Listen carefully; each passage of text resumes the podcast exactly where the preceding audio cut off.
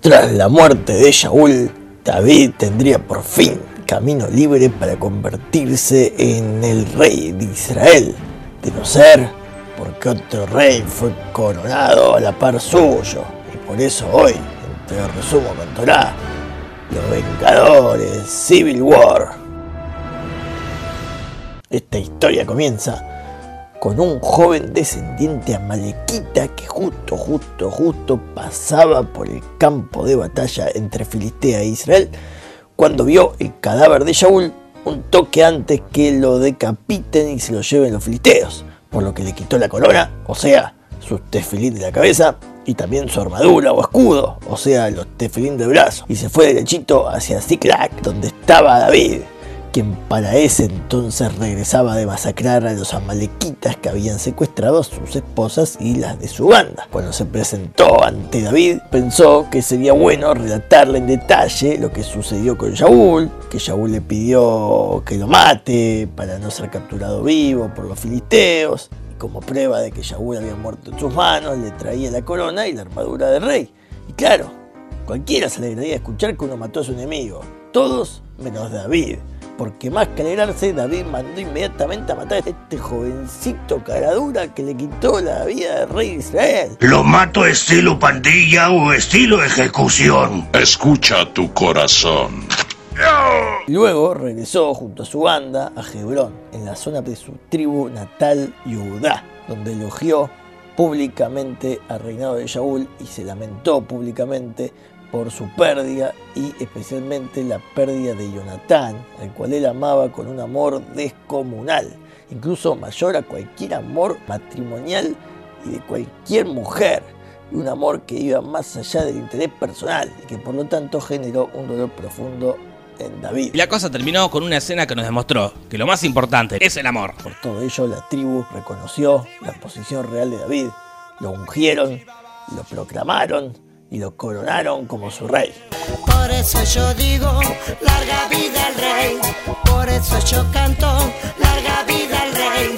Y allí podía haber comenzado el reinado del rey David, pero no, porque claro, Abner, el comandante en jefe del rey Shaul, había sobrevivido a esa masacre filistea, filistea contra los israelitas junto con el hijo menor de Shaul, Ishbosheth. Y cuando regresaron de la batalla, Abner decidió coronar a Ishbosheth como rey y publicitar su reinado a lo largo y ancho de la tierra, lo que lo convirtió a Ishbosheth en el rey de todo Israel, con excepción de la tribu de Judá, la cual solo aceptaba a David, el ungido de Dios. Por eso yo digo, larga vida al rey.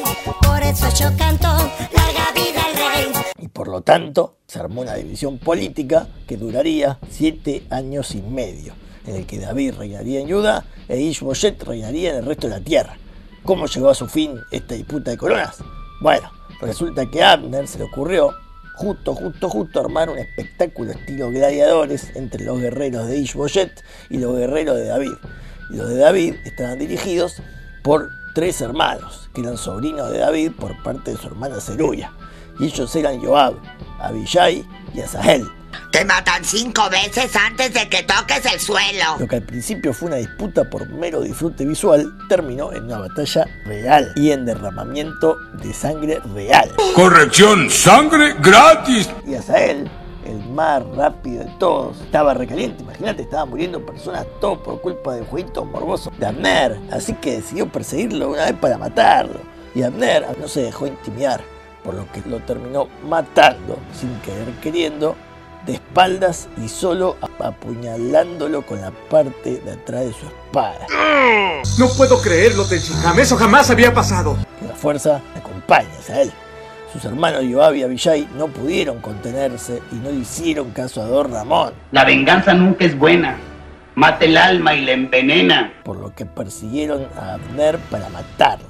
Pero, pero, pero, la tribu de Benjamín protegió a Abner con cientos de soldados, lo que inició una batalla verbal en la cual Joab y Abner se gritarían desde lejos y se echarían culpas uno al otro a ver quién comenzó toda esta discordia, derramamiento de sangre, terror, guerra civil. Muy bien, amigo. Si quiere problemas, va a tenerlos. Sí, sí quiero problemas. Entonces va a tener problemas. Usted va a tener problemas. ¡Qué bien! Porque quiero tener problemas. Entonces va a tener muchos problemas. Sí, sí, muchos problemas. Muchos problemas. Para usted. Pero aunque esta batalla terminó de forma pacífica, la guerra seguiría. La casa de David incrementaría sus éxitos y el bando de Ishbosheth se debilitaría cada vez más. Además, David aprovechó esos años adquiriendo más mujeres y empezando a tener hijos con todas ellas. Y ellos son Amnón, su primogénito, Gilab, su segundo hijo, el cual sería de los cuatro en no morir por su propio pecado, sino por el decreto mortal del pecado original de Adán. El tercero, Absalom, a quien en el futuro le salía rebelde. 4, Adoñá, 5, Shefatiá, y después hubieron otros 400 hijos que tuvo con mujeres que tomaría durante sus guerras, conocidas como las Eishet y Fatoar, mujeres hermosas captivas de otras naciones. No, esto ya es demasiado. Todos estos hijos serían entrenados para pelear junto a David en sus batallas como feroces y temibles guerreros. Y aunque ya tenía muchas mujeres y muchos hijos, el corazón de David no se saciaba y él ansiaba recuperar a Mijal, la hija del rey Shaul, quien fue su primer mujer durante su juventud. Ella había sido dada en custodia a otro hombre, Paletiel, hijo de Belay, quien ameritó ser de los pocos privilegiados en contener su espíritu sexual para no tocar jamás a Mijal en todo el tiempo que vivió ya bajo su custodia. Para que David la pueda recuperar, sucedió que justo, justo, justo, Abner se peleó con Ishbosheth por un temita con la concubina del rey Shaul. Y como ya ocurrió que la tribu de Benjamín había sido casi exterminada por un suceso que involucraba una concubina hace ocho de años, que ya resumimos en el libro de jueces, de este pleito también ocurrió la caída definitiva del reinado de Benjamín, porque Abner decidió pasarse al bando de David y establecer un pacto de paz con él. ¡Qué bien! Para aceptarlo, David pidió a Abner la condición de que le recuperase a Mijal. Y habiéndole traído y hecho el pacto, Abner pensaba en difundir por todo Israel el reinado de David para que lo aceptasen todos. Pero ni pudo comenzar su misión cuando Joab lo mandó a llamar de forma sospechosamente sospechosa y allí aprovechó la distracción para matar a Abner a sangre fría, cobrando así la venganza jurada por matar a su hermano.